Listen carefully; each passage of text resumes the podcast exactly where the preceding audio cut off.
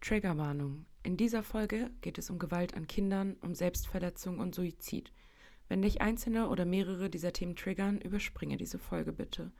Hilfe findest du unter www.telefonseelsorge.de oder unter der 0800 111 0111 oder 0800 111 0222.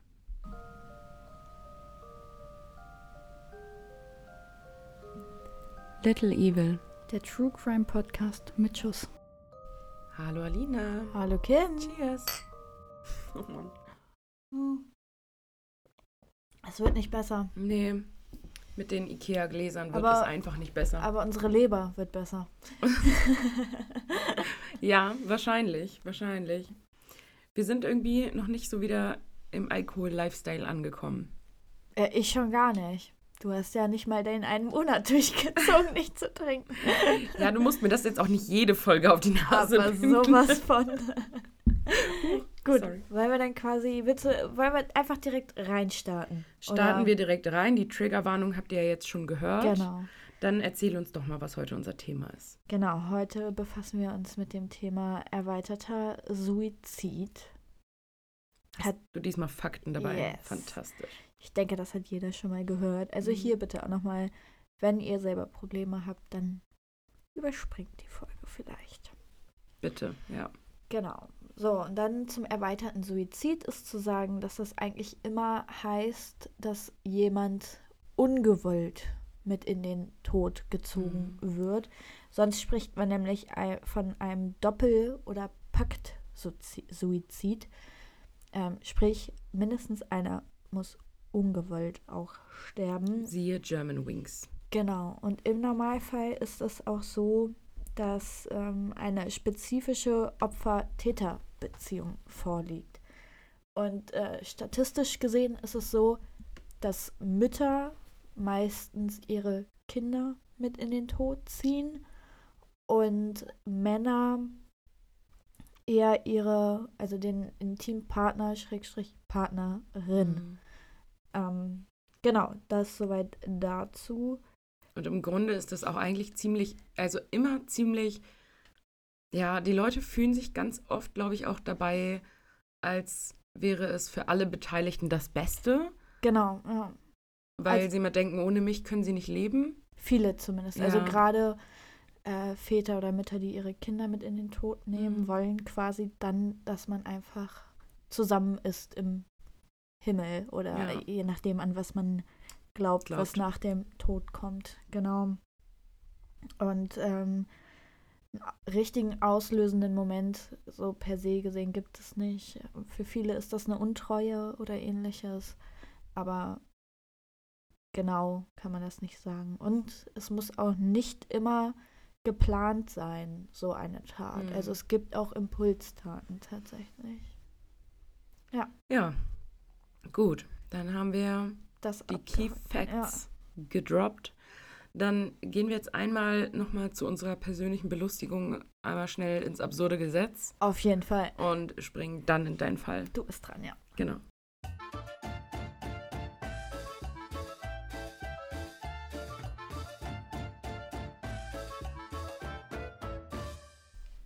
In Arkansas, und ich habe jetzt große Angst, ist es illegal, den Namen des Staates Arkansas falsch auszusprechen. Ui. Da ist jemand sehr überzeugt von seinem Land. man weiß aber nicht, was, was da passiert, wenn man es macht, oder? Nein. Schade. Also ich habe es zumindest nicht herausgefunden, aber ja. Dann, Leute, strengt euch an. genau. Oder sagt einfach nicht den Namen. Genau. Sagt einfach nur hier und dort. Auch eine Idee, natürlich. Auch eine Idee. Ja. Problem gelöst. Auf jeden Fall. Ja, manche Leute lassen sich Dinge einfallen. Vor allem, weil wir auch häufig gemobbt werden, weil wir Sachen falsch aussprechen. Ähm, Wir das hätten das schürt eine gewisse innere Unruhe in mir. Ja, wir wären da nicht gut aufgehoben. Das stimmt Nee, in der. Tat. Gut, Gut. dann, oh Gott, Dann starten wir. dann hüpfen wir jetzt rein, genau. Ich habe heute einen Fall, der gar nicht weit von meinem eigentlichen Zuhause entfernt passiert ist, nämlich in Groß-Ilsede. Oh, Müsstest du auch kennen. Kenne ich, ja. Ja. Und ähm, ich kam auf den Fall, weil tatsächlich jemand, der zwei Straßen weiter gewohnt hat bei mir zu Hause, der damalige Ortsbürgermeister war. Mhm. Alle Namen sind an der Stelle geändert. 1997 lernten sich Michaela und Matthias kennen. Schnell verliebten sie sich ineinander und heirateten. Insgesamt vier Kinder bringt die junge Frau zur Welt. Eigentlich eine glückliche Familie. Die sechs haben ihren Wohnsitz in Groß-Ilsede, eine Gemeinde im Landkreis Peine. Nachbarn beschreiben Matthias als sehr liebevollen Vater. Von den Problemen, die er bereits länger hatte, wusste keiner. Depressionen und Alkoholmissbrauch zogen sich durch das Familienleben, welches auf einmal nicht mehr ganz so glücklich war. 2011 dann die erste Eskalation. Am 3. Oktober trank Matthias drei Flaschen Wein. Daraufhin hatte er einen Wutausbruch und zertrat sein Handy sowie seine Brille. Er war der Meinung, er sei nicht gut genug für seine Familie. An dem Abend erkannte auch Michaela, dass Matthias ernsthafte psychische Probleme hat. Und auch am nächsten Morgen hat sich die Situation nicht beruhigt. Matthias fasste den Entschluss, sich zu suizidieren. Er sagte gegenüber seiner Frau, dass er sich jetzt ins Auto setze und sich in den Gegenverkehr lenkt. Doch bevor er dies tat, versuchte er noch, Michaela zu vergewaltigen. Denn sie sollte nicht um ihn trauern, sondern auf ihn sauer sein. Doch sein Suizidversuch scheiterte. All dies war allerdings ein Grund für eine stationäre Behandlung in einer psychiatrischen Anstalt. Michaela selbst trennte sich nicht von Matthias. Sie wollte ihn unterstützen. Schließlich heißt es im Eheversprechen in guten und in schlechten Zeiten. Michaela achtete penibel auf seinen Alkoholkonsum beziehungsweise darauf, dass er gar keinen Alkohol mehr trinkt. Matthias gelang es zunächst auch trocken zu bleiben und die Ehe frischte sogar auf. Sie waren wieder glücklich wie vorher. Sogar das Eheversprechen wollten sie erneuern. Doch im Frühsommer 2012 ein erneuter Rückschlag. Matthias fing wieder an zu trinken. Michaela setzte ihm ein Ultimatum, aber Matthias ignorierte dies. Daraufhin verkündet seine Frau, dass sie die Trennung möchte. Als Liebesbeweis machte Matthias daraufhin erneut eine Entziehungskur. Michaela hingegen blieb hart und Matthias zog zunächst zu seiner Schwester. Doch da er seine Kinder über alles liebt, verbrachte er jede freie, Sekunde mit ihnen das war Michaela nur recht, denn schließlich sollten die Kinder ja nicht unter der Trennung leiden oder ohne Vater aufwachsen. Matthias war voller Hoffnung, jedoch drohte er ab und zu seiner Frau auch immer wieder mit einem erneuten Suizidversuch. Michaela selbst plante einen Dänemark-Urlaub allein und wollte sich einen klaren Kopf da machen. Zum Abschied schließt sie noch einmal mit Matthias. Später wird das als Abschiedsgeschlechtsverkehr betitelt. Von den wow. Medien etc. Also mhm. sehr pietätlos. Mhm. Doch Matthias macht sich aufgrund dessen erneut Hoffnung. Er dachte, wenn Michaela aus Dänemark wiederkommt, wird alles gut. Doch, wie man sich jetzt vielleicht denken kann, war das nicht der Fall. Michaela rief Matthias aus Dänemark an. Sie teilte ihm mit, dass die Ehe für sie beendet ist.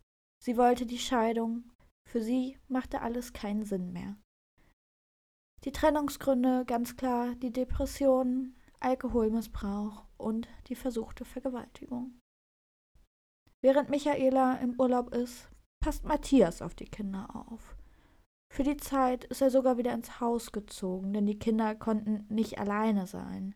Sie waren einfach schlichtweg nicht in dem Alter, um sich alleine zu versorgen, denn die vier waren im Alter von fünf bis zwölf Jahren. Matthias entgegen Michaela kommt überhaupt nicht mit der Entscheidung klar. Einige Stunden später, am Morgen des 14. Juni 2012, fasste er also einen folgenschweren Entschluss. Per SMS schreibt er seiner Nochfrau Michaela, dass er nicht ohne sie leben kann und nicht ohne die Kinder sein möchte. Er schrieb ihr, dass er die Kinder und sich selbst töten wird. Als Michaela dies gelesen hatte, schrieb sie sofort Versa Verwandten und Freunden, welche natürlich auch Rettungskräfte alarmierten. Matthias öffnete den Kindern mit einem Teppichmesser die Kehle. Anschließend schneidet er sich selbst die Pulsadern und den Hals auf. Groß Ilsede ist für die, die es nicht wissen, ein kleines Dorf, sprich auch die Nachbarn kriegen alles mit. Ein Nachbar fiel am Freitagmorgen auf, dass im Auto ein blutiges Messer liegt. Auch er alarmierte daraufhin die Polizei und einen Rettungsdienst. Als die Polizei eintraf, fanden sie überall Blut. Als sie dann ins Schlafzimmer kamen, wo das Ehebett stand, sehen sie die ganzen Grausamkeiten. Matthias hatte alle seine Kinder getötet und aufgereiht in das Ehebett gelegt.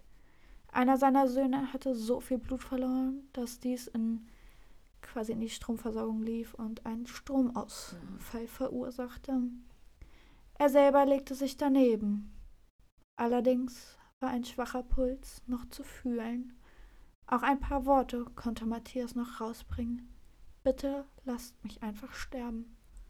Sofort wurde Matthias in ein Krankenhaus eingeliefert. Dort wurde er zunächst in ein künstliches Koma versetzt. Laut den Ärzten handelt es sich hier nur um Minuten, bis auch Matthias gestorben wäre. Ebenfalls zu finden war ein Abschiedsbrief. Einige Tage später wachte er aus dem Koma auf.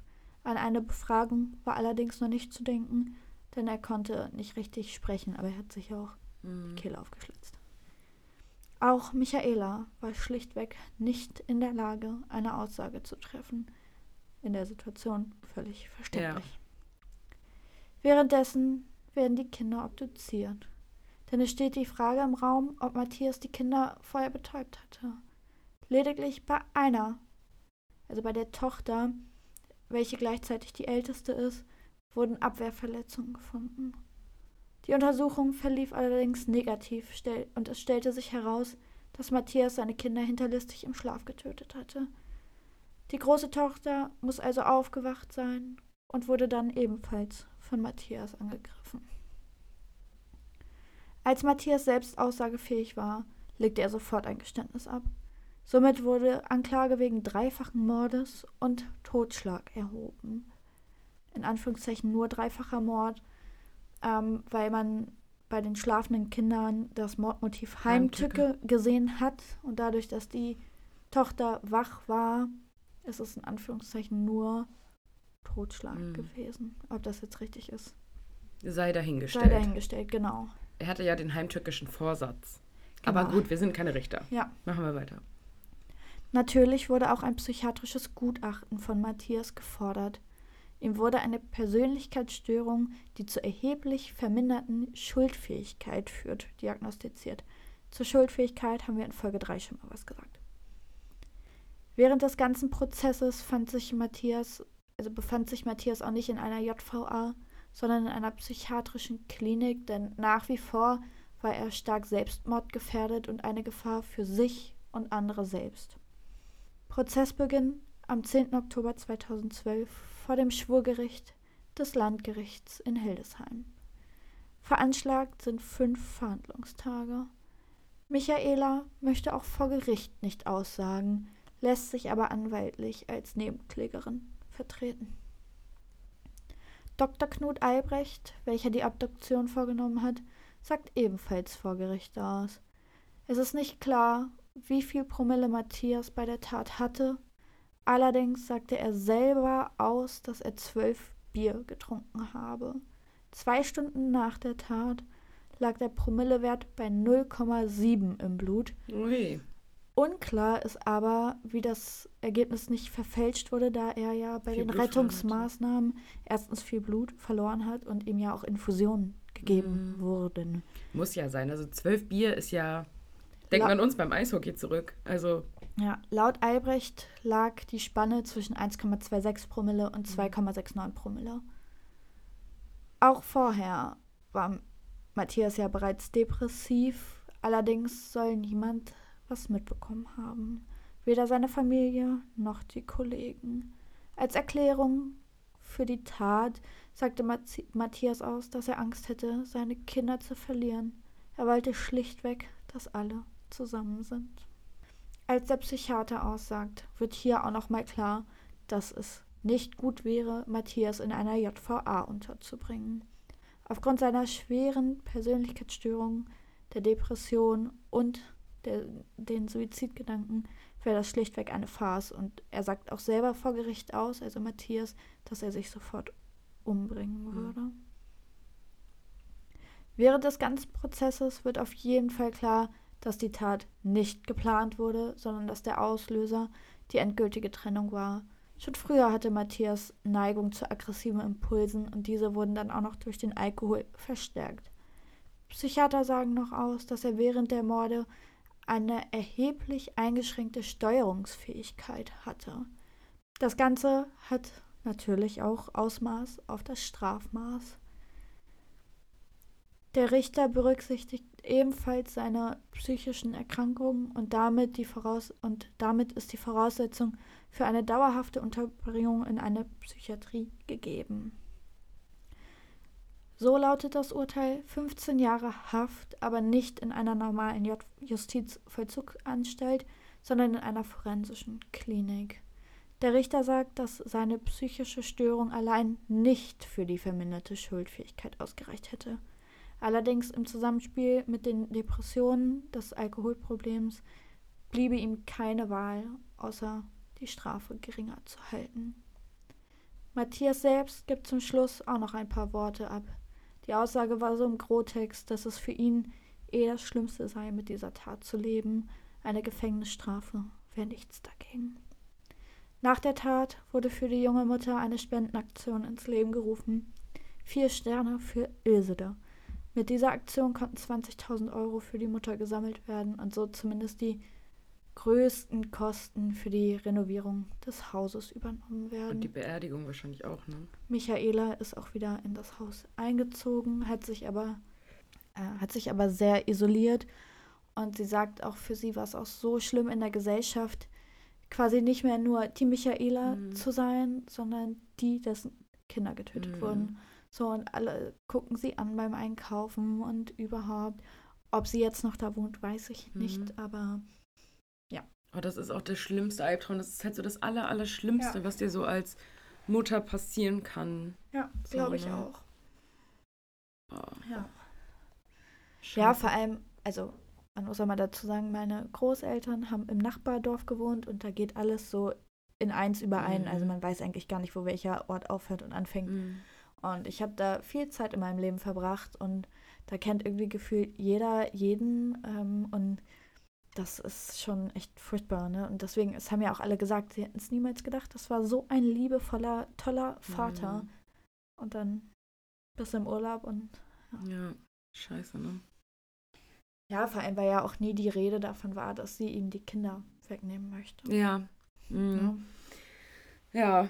Ja, und auch, also ich glaube auch für sie muss es ja auch unheimlich schlimm sein, wenn dann vor Gericht tatsächlich festgestellt wird, dass dieses Trennungsgespräch letztendlich der finale Auslöser war. Ja. So, weil natürlich trifft sie gar keine Schuld an diesen Taten. Überhaupt nicht. Überhaupt ja. nicht, aber du musst damit leben erstmal. Ja. Ne? Wenn ein Gericht sagt, so ja, hättest du das nicht gemacht, dann würden deine Kinder heute noch leben wahrscheinlich. Ich so. sagen, ich gehe ja auch davon aus, dass man das immer und immer und immer wieder durchgeht. Mhm. Wie hätte man was besser machen können? Wie hätte man ihm anders die Trennung mhm. mitgeben? Oder wäre es richtig gewesen, bei ihm zu bleiben? Wie auch immer. Ich glaube, das gehst du immer wieder durch. Voll. Also. Echt übel. Ja, definitiv. Das alles so irgendwie so greifbar nah. Mm. Also ich finde das immer so surreal. Man denkt immer, das passiert nur, keine Ahnung, im Ausland oder sonst wo. Dabei ja. ist es vor der Haustür quasi. Ne? Mm. Ich bin heute auch tatsächlich in unserem Nachbarland in Österreich. Mm. Also auch ziemlich nah dran. Aber bevor wir da jetzt drüber springen, machen wir erstmal unseren Stupid dummen Todesfall. Ja. Genau. Alexander Mertens, 1966 bis 2001. Nach einer feuchtfröhlichen Nacht im Café Bonnefoy in einem angesagten Lokal in Brüssel, Belgien, war Alexander so betrunken, dass er das große Loch neben dem Gehweg nicht bemerkte, hineinfiel und bewusstlos wurde. Weil die Grube so, Grube so tief war, bemerkten ihn auch die Bauarbeiter nicht, die das Loch am nächsten Tag mit Erde auffüllten. Alexander erstickte. Man fand ihn erst, als man sein Handy klingeln hörte.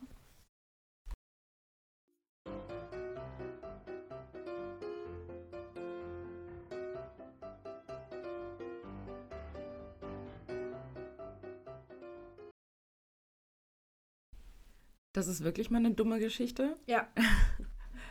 ähm, also, er ist in diese, also ich bin mitgegangen mit, Er bis zu dem Punkt, er ist betrunken, in diese Grube ja. gefallen. So, das kann passieren. So. Ja, und auch bewusstlos geworden. Ja, dann, ja. Dass die Grube so tief war, dass man ihn nicht gesehen hat, bevor man sie zuschüttet, okay. hm. Ganz blöd gelaufen alles. Dass man dann aber noch sein Handy klingeln hört, das hat mich irgendwie nicht abgeholt, muss ich sagen. Also wenn das dann aufgeschüttet ist und man dann Es kommt halt, glaube ich, drauf an, mit was du das aufschüttest. Vielleicht auch stand irgendwas. mit Erde. ja, mit Erde. Gut, Erde ist ja durchlässig, außer, also bis du es festdrückst. Aber es muss dann ja auch so, also es wurde ja immer gesagt, wie tief, wie tief, wie tief Mhm. dieses Loch. Nein, ich glaube, es ist falsch. Korrekt. Also es ist falsch. Ja. Ja, das, also Ja. ich wäre mitgegangen bis zu dem klingelnden Handy. Das hat mich nicht mehr abgeholt einfach. Ja, irgendwie könnte es auch uns passieren, in so eine Grube zu fallen. Ich weiß auch nicht. Aber wir sind zum Glück meistens zusammen unterwegs. Ja. Dann, das stimmt. okay, Dann hüpfen wir bei dir dann, rein. genau, machen wir weiter. Die gebürtig aus Nepal stammende Chandra kommt im Jahr 2010 nach Österreich. In ihrer Heimat hatte sie Mathematik, Physik und Chemie studiert. Ihr Leben lag noch vor ihr. Ihre Eltern jedoch planten etwas anderes für sie. Sie arrangierten ihr eine Ehe mit einem in Wien lebenden Nepalesen. Er sei eine gute Partie. Chandra zögerte, willigte schlussendlich aber ein.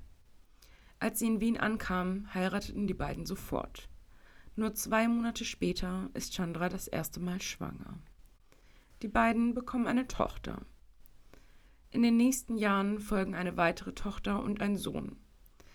Chandra hatte eine tiefe Bindung zu ihren Kindern. Sie liebte sie sehr, sogar so sehr, dass sie sich nicht eingestehen konnte, dass sie überfordert war. Eine lieblose Ehe, drei kleine Kinder, der Vater und Ehemann, der immerzu auf der Arbeit oder unterwegs ist. Gefangen im Alltagstrott geht Chandra ihren Aufgaben nach. Aufstehen, Frühstück, Haushalt, die Kinder, kochen, streiten, schlafen. Immer wieder stritten sich Chandra und ihr Mann, manchmal sogar so heftig, dass Nachbarn die Polizei rufen. Wenn Chandra dann so manche Nacht allein im Bett liegt, weil ihr Mann wiedermals der Wohnung verwiesen wurde, schweifen die Gedanken ab. Das ist nicht das Leben, das sie sich vorgestellt hatte.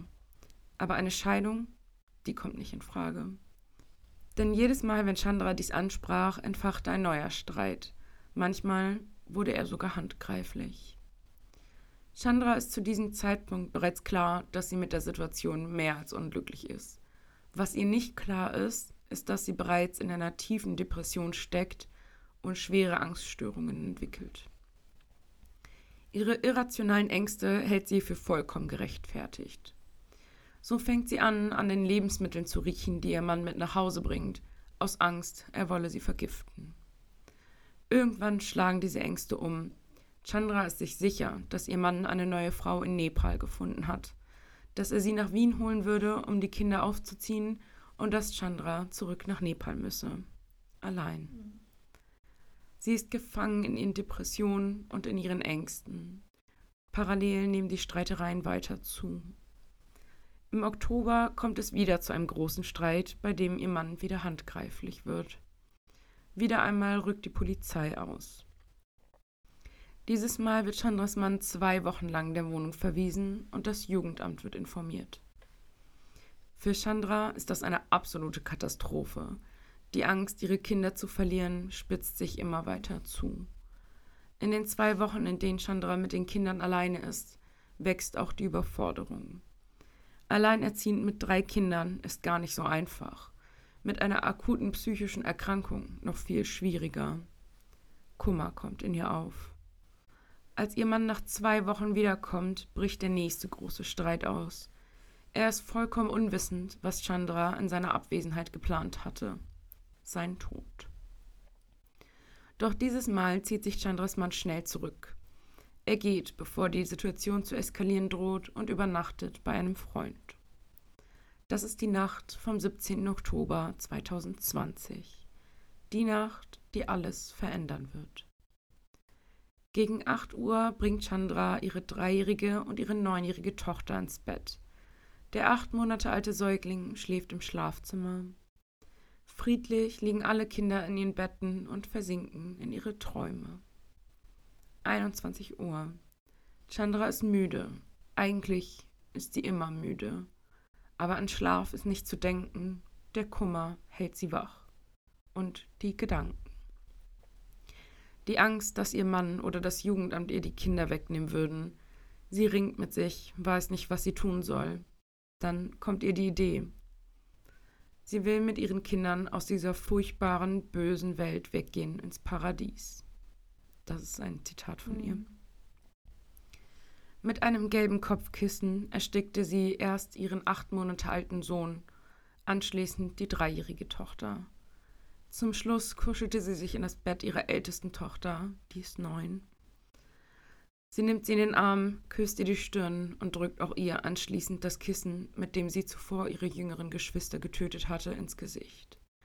Die Neunjährige wehrt sich. Mindestens zehn Minuten dauert es, bis die älteste Tochter den Kampf gegen ihre eigene Mutter verliert. Danach wollte Chandra sich selbst töten. Erst griff sie ein Küchenmesser und ritzte sich die Arme auf, doch ihre Schnitte waren nicht tief genug. Als Chandra merkte, dass sie wohl nicht verbluten würde, griff sie zu einem flüssig Insektengift und trank es. Anschließend erbrach sie es wieder. Sie stellte ihre Wohnung auf den Kopf, auf der Suche nach etwas, das sie als Strick verwenden könnte. Doch sie fand nichts. Um 5.24 Uhr dann eine vermeintliche Kurzschlussreaktion. Sie wählt den Notruf. Ich habe meine Kinder getötet und bringe mich jetzt um.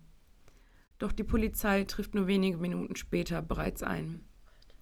Der alarmierte Notarzt kann für die Kinder nichts mehr tun, doch Chandra ist nicht lebensgefährlich verletzt.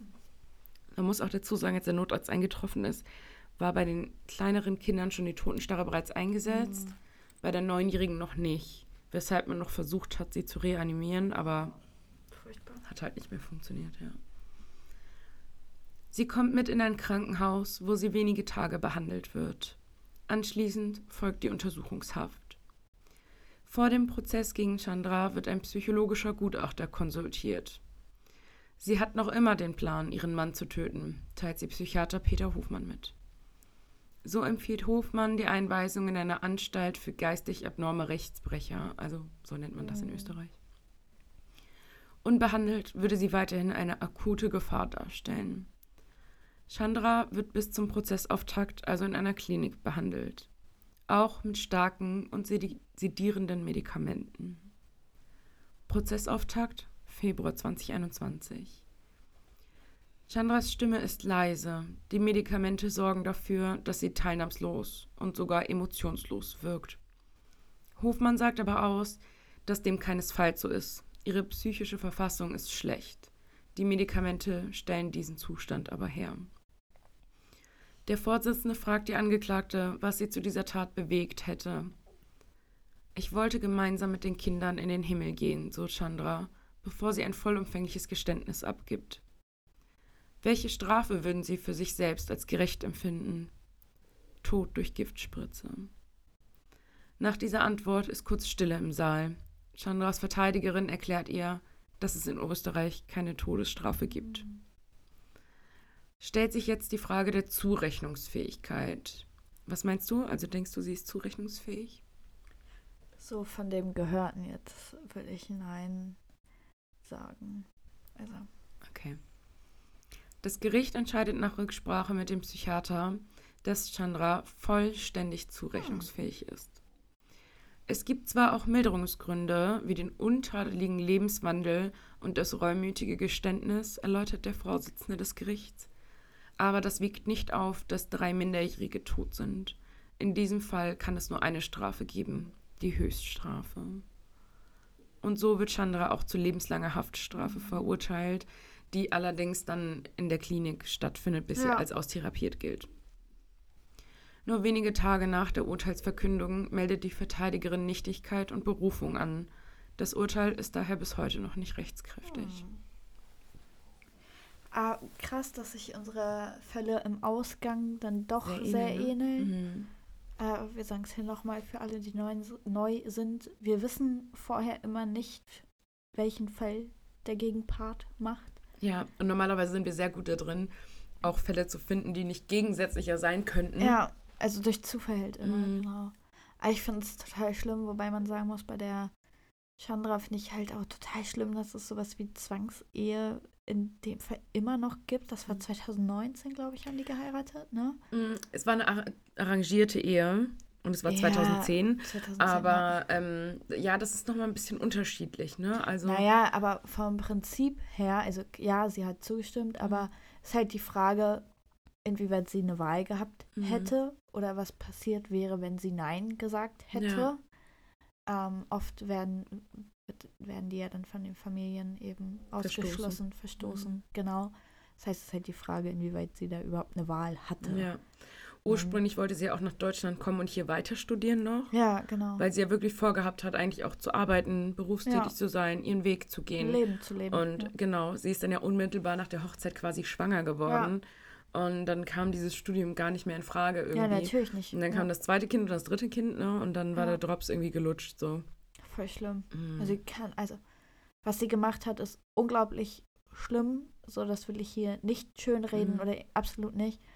Aber sie kann einem schon noch so ein bisschen leid tun, muss Mhm. man ehrlich sagen. Man ist so Ja, also- zwiegespalten in diesem Fall, oder? Ja, wie gesagt, das Also- ist, die Tat ist nicht zu entschuldigen und das hätte sie nicht machen dürfen und das ist Mhm. wirklich schlimm.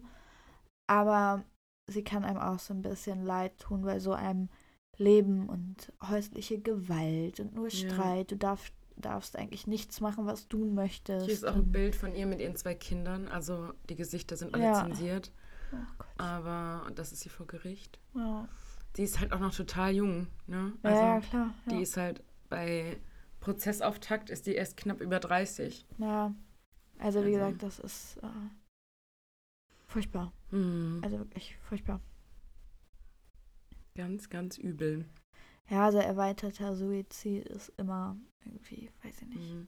Wobei der Psychiater, der sie behandelt hat Hm. oder begutachtet hat, auch vor Gericht ausgesagt hat, dass er findet, dass erweiterter Suizid ein schlechter Begriff ist, Hm. weil es nicht so ist, dass die Opfer also eine Eine Wahl, Wahl ha hatten. hätten. Genau, ja. Und er meinte halt auch vor Gericht, dass man eigentlich sich dafür freisprechen müsste, dass es Morde sind mit anschließendem Suizidversuch. Mit Anschließ- oder Selbsttötung, wenn man es schafft. Selbsttötung. Ja, genau. Ne? Ja. Und ähm, dass er diesem Begriff halt gar nichts abnimmt und dass Ja. er das auch ganz schwierig findet, das so Zu Recht, zu finde nennen. Ja. ich. Zu Recht, weil ähm, die Opfer haben sich nicht selber suizidiert und somit finde ich auch, müsste das weiter gefasst werden und nicht als erweiterter Suizid getarnt werden, genannt werden, wie auch immer man Mhm. das nennen möchte.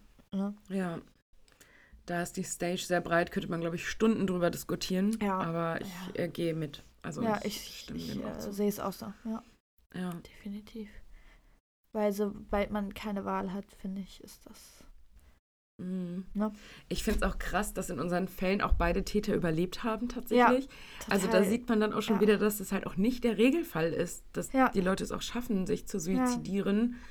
Ähm, Ja, die Hemmschwelle, sich selber was anzutun, ist, Ist ja halt auch noch mal größer. viel größer. Und das ist ja genau wie bei dir hat, also meiner, mein Täter hat ja, also der wäre Mhm. gestorben, wenn die Rettungskräfte nicht gekommen wären.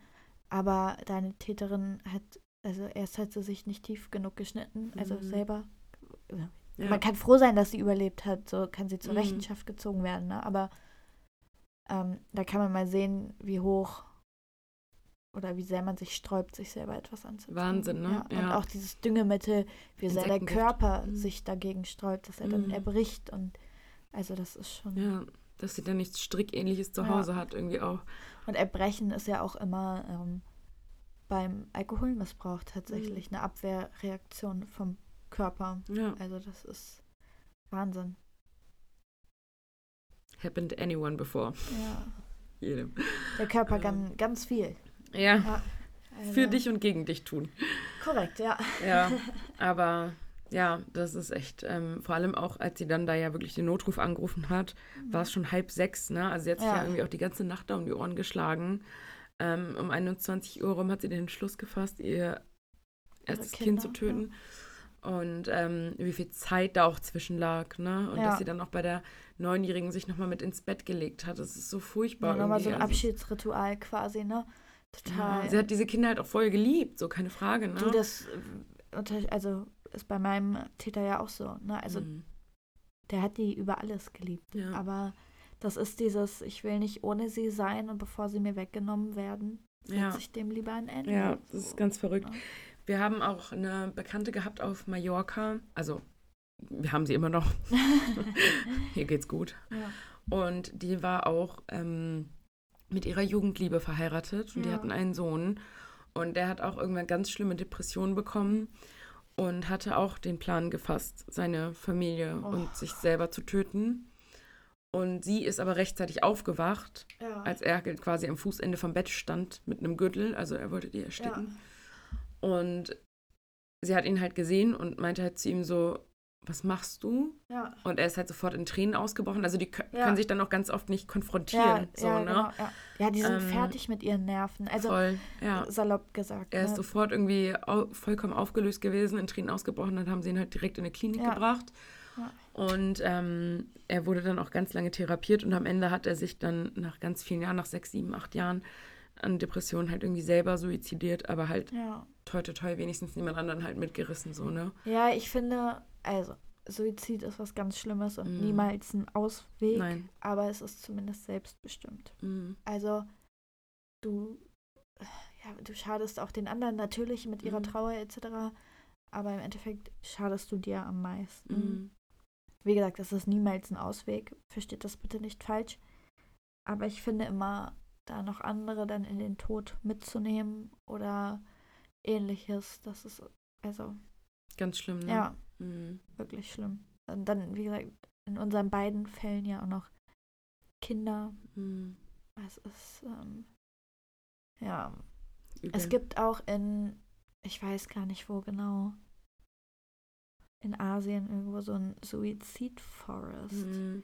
Und Ja, Das ist so makaber eigentlich, ne, Mhm. weil darüber habe ich eine Doku gesehen. ich auch, genau. Da haben ja. die auch zwei, also in dieser Doku auch zwei Leichen gefunden. Ja, ja, das ist ja, der ist ja tatsächlich dafür Mhm. da und da geht dann irgendwie ein oder zweimal am Tag so eine Art Ranger. Ranger, rum und diese Vorstellung alleine ist Mhm. so furchtbar. Ja, also warum dieser Wald ja aber auch so zu so einem Suizidwald Ja. wurde, ist ja nicht nur die Tatsache, dass man sich halt in dem Wald besonders gut irgendwie aufhängen kann, ne? weil Ja. du halt eine, Ja, eine Plattform hast ja quasi, sondern in dem Wald ist es ja auch so, dass da ja auch überall ausgeschildert ist, verlass nicht die Wege, geh nicht Ja. ins Waldesinnere, so du verläufst dich da. Ja, genau. Und da gibt es halt auch keine Chance für irgendwie ein GPS-Netz, gar nicht. korrekt. Und viele gehen da wahrscheinlich auch rein, weil sie jetzt sagen so, okay, dann gibt es halt aber auch keinen Ausweg Zurück mehr. mehr, Also es gibt ja. dann kein Zurück mehr, ne, wenn mich da keiner findet. Und in meiner Doku, die ich gesehen habe, ich weiß nicht, ob du dieselbe gesehen hast, war auch ein Typ in einem Zelt, mit dem sie noch gesprochen haben und ihm ja auch irgendwie Hilfsangebote gegeben haben, meinten so, ey, so, es ist kein Ausweg und, Mhm. hm, ne? Und der dann am Ende tatsächlich auch abgerüstet hat, wieder nach Hause gefahren ist. Endlich mal gute Nachrichten. Ja. Ja, heute. Ja. Ja. Also, Also, das ist verrückt. Ähm, und basierend auf diesem Wald wurden ja auch zwei Filme, wurden die Blair Witch-Filme gedreht. ja, sowas gucke ich ja nicht, weißt du selber. Ja. Fand ich ganz schlimm, die Filme. Ja. Ja, Also, ich bin sieben Tode gestorben da. ja, Aber ähm, ja, die, die gehen auch, ja, also ba- basieren auf diesem Wald quasi. ja. Ja, furchtbar. Echt. Mhm. Also, wie gesagt, Suizid immer, immer schlimm. Immer schwieriges Thema auch. Ja, definitiv Deswegen aber auch die Thema. Triggerwarnung eingangs. Genau. Ist uns dann ja immer ganz wichtig. Dann würde ich sagen, Machen wir Feierabend. machen wir Feierabend quasi. Entlassen euch aus dieser erschlagenden Mhm. ähm, Folge war der Name, genau. Fo- Folge nennt sich das. Genau, Genau. nächste Woche wird es dann ein bisschen spooky. Ja, genau. Noch Habe ich gut angeteasert oder Ja. habe ich gut angeteasert? ja, dann ist hier heute Schluss. Genau. Folgt uns auf Instagram unter little.evil.podcast. Äh, schreibt uns gute Bewertungen. Bei Spotify müsst ihr nur Sterne drücken. Natürlich nur fünf. Alles Und- andere akzeptieren wir nicht. Genau. Dann hören wir uns nächste Woche wieder. Bis dann. Tschüss.